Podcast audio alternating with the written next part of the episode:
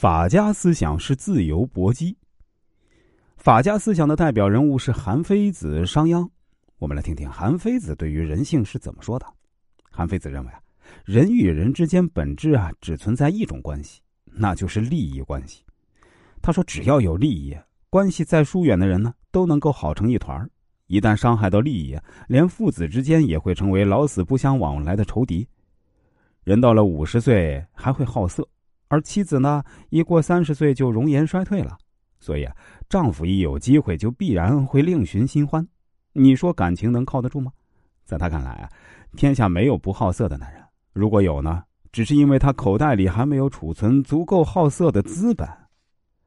韩非子说，古代皇帝和臣子之间就更没什么情义好讲的，他们之间是经常相互算计的，道德仁义是用嘴说说的表面。而利益才是一切背后的真相。儒家只有放在没有利益争夺的地方才有效，只要有利益争夺，儒家思想就无效了。恋爱时走儒家有效，但结婚后夫妻有了利益纷争，再走儒家，一味的对他好，把钱都给他，你就容易受伤。孩子小的时候，你可以走儒家；孩子大了，你老了，你再走儒家，把财产都分了。你老了就很惨，用利益让别人不得不对你道德，那才是真道德。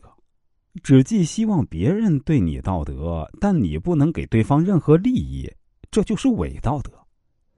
儒家是一种理想化的梦想，而法家才是去往这个梦想的道路，否则都是空话。